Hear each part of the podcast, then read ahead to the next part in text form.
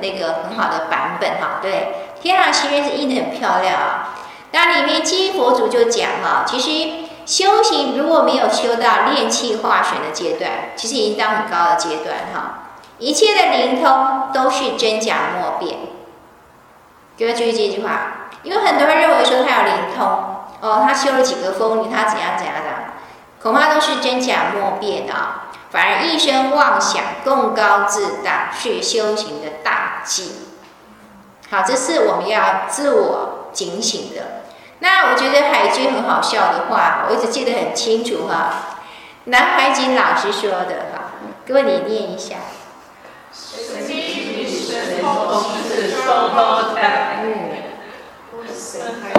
真的很好笑，我不知道哪个是前面哪个后面，反正就往他次序，但是就是这两个，他在说。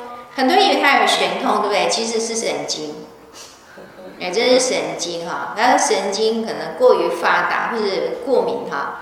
反正到最后就是呢，认为他有神通，他就说这两个不是双胞胎哈。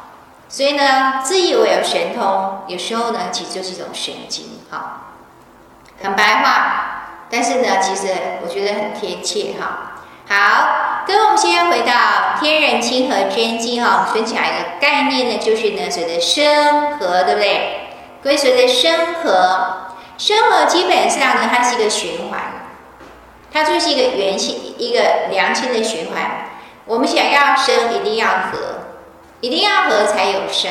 生跟和是同一个概念，好，生跟和是同一个概念，这两个字同样会。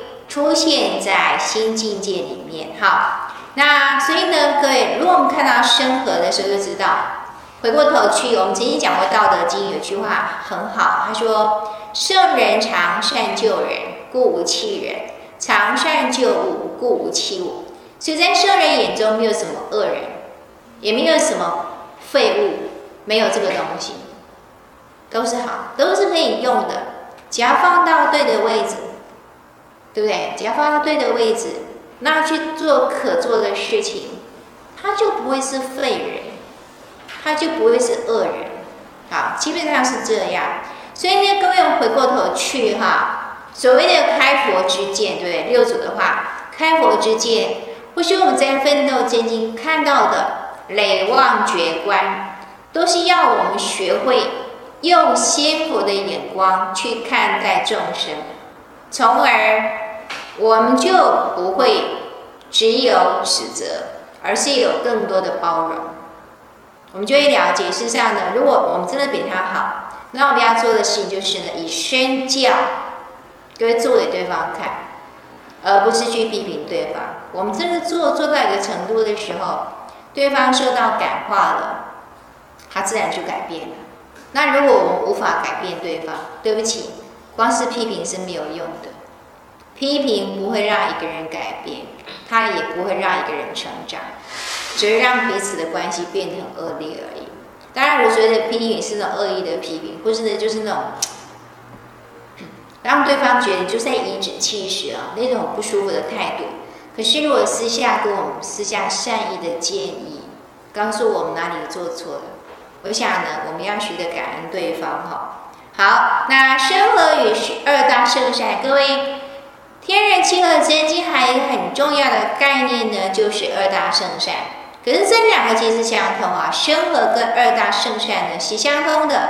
我们来看一下哈，天人教主讲，复道在您之中，闲谈生和，从生和苗萌出是大天人，对不对？然后呢，从道主也讲，是生之和，妙运其弱。真的是哦，非常奇妙，非常的奥妙啊！那这是从生和的作用里面生出了怎样呢？孕育了十大天人。所以各位注意到，就是说，基本上呢，生和是一种概念，就是我们坚持一个原则的概念哈。那怎么去做呢？各位看到天人教主接下来讲，宇间，各位念一下好吗？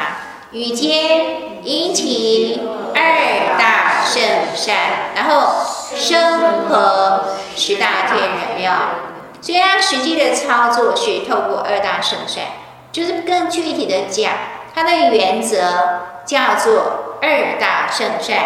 至于二大圣善是什么呢？约同约异。那换成换成新境界的说法，就是同隐律跟异隐律哦。跟我们先看到第九章的新生论哈，宇宙间整个生动现象，实为无量无边之核子与电子，各这两个也很熟悉，对不对？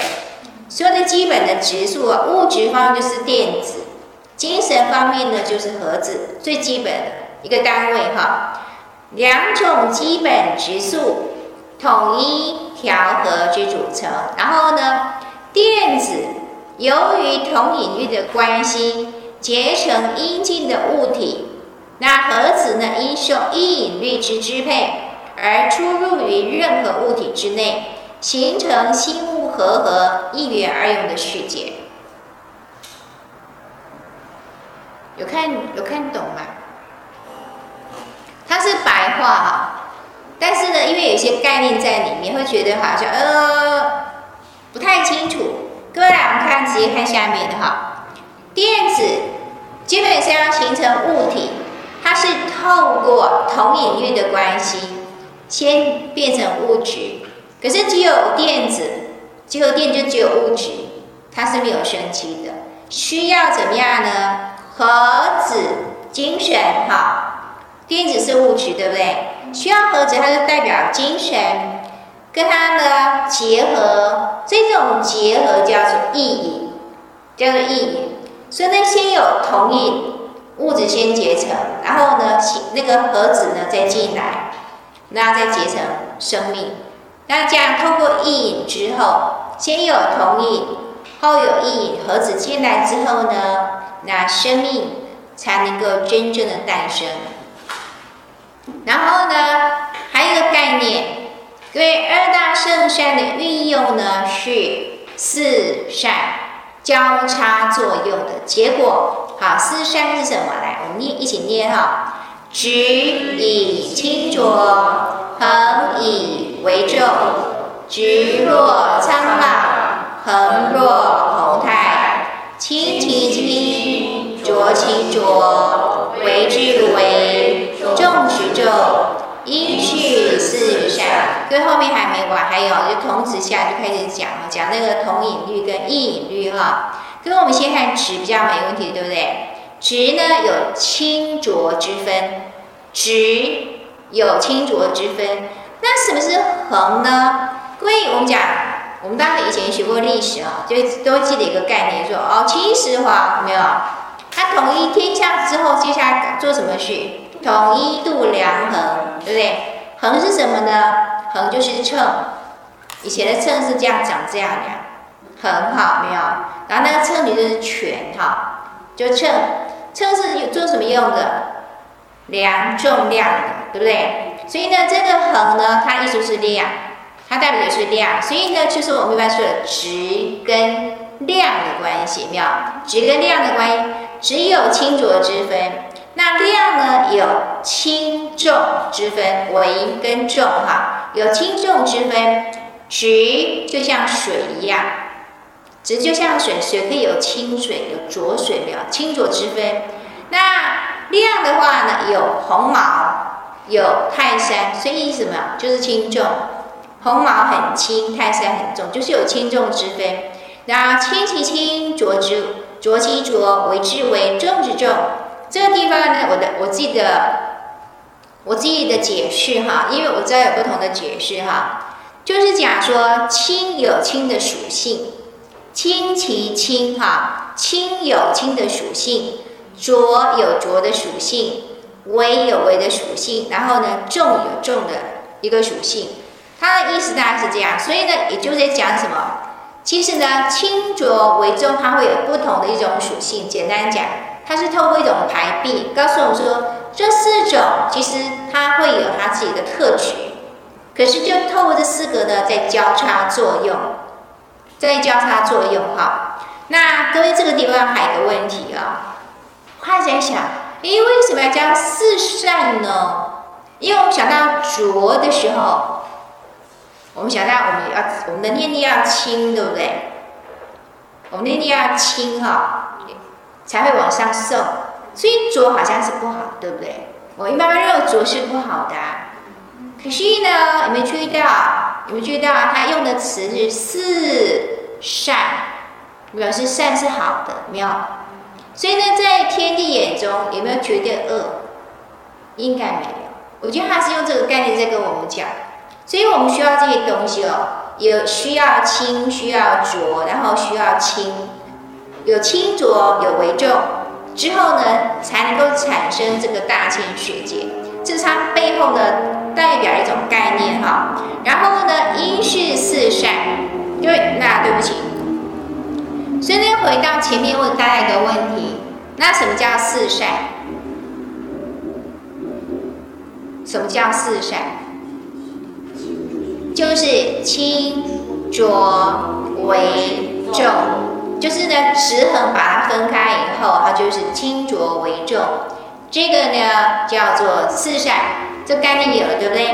好，那我们再来看呢，透过这四善，清浊为重，交相作用之后，有明，就有一种啊，有一种就是叫同质相应。来给我们念一下，因为它是三个东西哈，同质相应，然后呢，异质相背，复名。同恒相合，异恒相列，复名异气是求，同气是离。然后呢，后面就讲与兼一起二大圣善，生合十大天人。各位来看一下啊，现在如果以西方的科学看，就觉得哎，这个很奇怪哈。各位注意到的说，其实我们。传统中文在分类的时候，有时候不是说就一二三四分得很清楚，它有可能就一二是同一类，然后呢三三是一类，四是一类，五是一类，它也是会这样叙述。好，我我看了在读孟子也是发现，诶，他怎么就这样就这样玩？那分类的标准也不见得很一致哈。来，跟我们看这个地方，这里呢这两个，这两个主要是同隐律。我们现在都是同了没有？前面两个是同隐律，下面的呢是异隐律哦。这个这样讲还是会糊涂哈，没关系，我们继续看。有名同质相应，异质相背；有复名同恒相合，异恒相列，对不对？这里的意思就是说，我简单讲哈，相同质量的会互相结合。相同质量，简单讲就是。质量相同的会先结合在一起，这个质跟那相同质量的会先结合在一起，这叫同隐律。各位先记得这个就好。然后呢，同隐律呢，在新境界会中会有一个比较详细的说法，就是呢，阴电子跟阴电子要达到一定热准，都是阴电子哈，达到一定热准，它才会变成阴电。所以就是我们说的什么？量变之后才能质变啊。那阳电子呢？跟阳电子也是要达到一个热准之后才变成阳电。各位自己就听听哈，听得懂最好，听不懂没关系，除非你要研究新境界，否则应该没什么关系哈。然后呢，随着热准，用我们现在的一个概念来看，就是呢，达到一个阈值，就好像呢，各位，那类似什么？就像像我们烧烧开水，对不对？没有？水烧烧烧烧烧到一百多，它沸腾了，它是变成水蒸气，类似那种概念哈。阈值或是我们讲就是一个门槛，它跨过一个门槛之后，它结合变成一个新的东西。所以呢，各位注意到的是呢，同隐律的一个意思就是相同质量的电子，它会结合，彼此会聚在一起。那相异会彼此分开，所以就是相同的会结合在一起。所以我们讲物以类聚，没有？是在这个情，在这个阶段的时候，就是物以类聚，物以类聚，那个类是同类，同类就自然而然会聚在一起。然后呢，各位看到同隐律哈，这一段呢，我就跟大家简单讲一下，然后能懂也是最好，不懂的话回去呢，再把《新经济》的第四章第一节拿出来读一读哈。实在读不懂的就先不要看，万一真的看不懂就算了哈。各位来，我们看一下电子的同引律哈，阴阳电子的运行，因其尚未成为一种盲动不已之气粒子。所以它的引力跟普通的电子、普通之电哈相异啊，在普通电学上的阴阳电是同排异。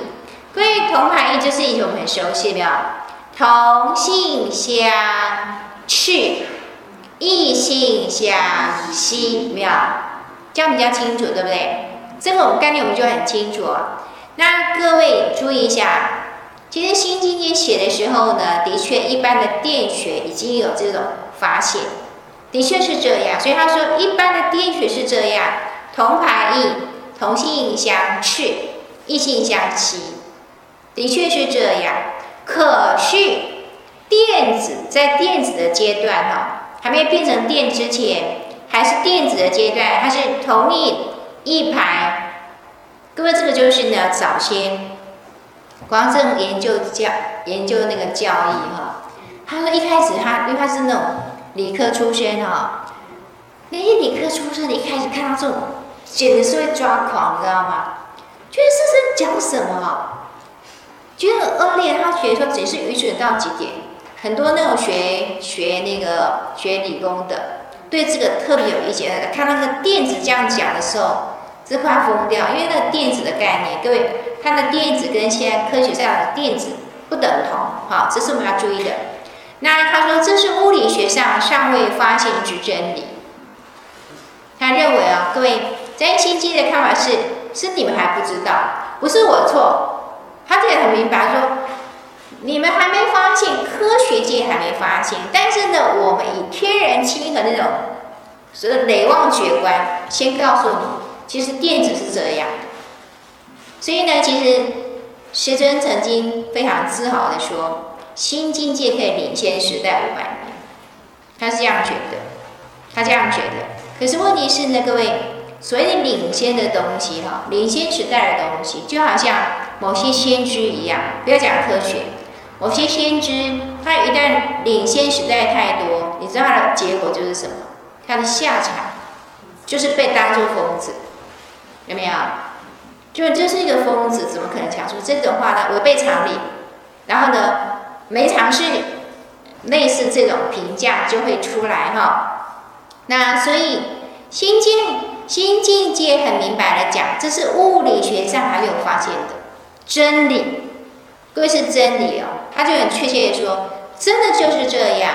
好，因为透过更高更高层次的些我那种觉得。高能级的生命体，他非常确切认为是这样，的确是这样哈。那盖子电子之引力，如果是也是秒同排异的话呢，它就不能凑合而为物质单位之原子，那宇宙间就没有水的物质了。所以呢，有异引没错，有异性相斥这个波没有错，但这之前是同引，所以是先同引后异引。那异影这个部分呢，因为比较后面已经被科学界发现了。那前面那个是新经认为说你们还不知道，但是我们已经知道了，因为天上星佛说的，对不对？天上仙佛已经知道了哈。那所以呢，简单讲，随着同引异排，就是同性相吸，异性相斥，这样比较容易理解，对不对？我们比较熟悉这样的一种语言哈。那接下来就是呢，复名异气是求，同气是离，这叫做异引哈。这个是在什么情况呢？就是阳电，各位有物质有生命的部分哦，阳电跟阴电要结合的时候，变成物质的时候，是需要阳电跟阴电的，这时候就是异引。然后呢，电子有没有？物质体要有生命，对不对？它需要有盒子跟它结合，这个也叫做异引。各位大家注意哦，阴阳是不是绝对的？不是，就好像我是坤道，的嘞？我声音绝对是坤道，可是我发现有些有些性格其实是很乾道的，对不对？各位可以理解吗？其实我们我们每一个人身中都有阴阳。一般来讲，我们认为说坤道比较偏阴嘛，但是其实我们有有没有阳的部分？有，像左右没有？像左右就有分阴阳，我们是这样分的。所以呢，阴阳是一个相对的概念，就好像高矮一样。你说我高还是矮？高。一般都认为我高，但是我曾经带过一个实习老师，他一七六，他一七六，长得很漂亮。你知道每个两那时候两两个升旗典礼要站在一起哈，因为学生排升旗典礼要排队，在那里听校长训话的时候，我站在旁边，我都知道我看起来像什么。都觉得我很像大番薯，以前那个漫画《老夫子》哈，不知道有没有看过哈？不是什么秦先生，然后高高瘦瘦，然后大番薯就是矮矮胖胖。我就会觉得那个时刻，我突然变成一个又老又丑的大番薯哈。然后又年轻又漂亮，然后我站在他旁边，我说：“咦，奇怪，我从小就被人家说我太高，我我很高，我常觉得我太高。”又比较熟悉的男生都比我矮，我就觉得那个高的很有压力。而且我弟弟才小我一岁，我弟弟矮我一个头。从小我们成长过程都是矮我一个头，所以各位谈话也就要很很伤人了。还低不一哈，不一高。有听过那个话？养猪对不对？希望猪肥，就猪不肥。那个狗呢，偏偏吃的胖胖的，很恶劣哈。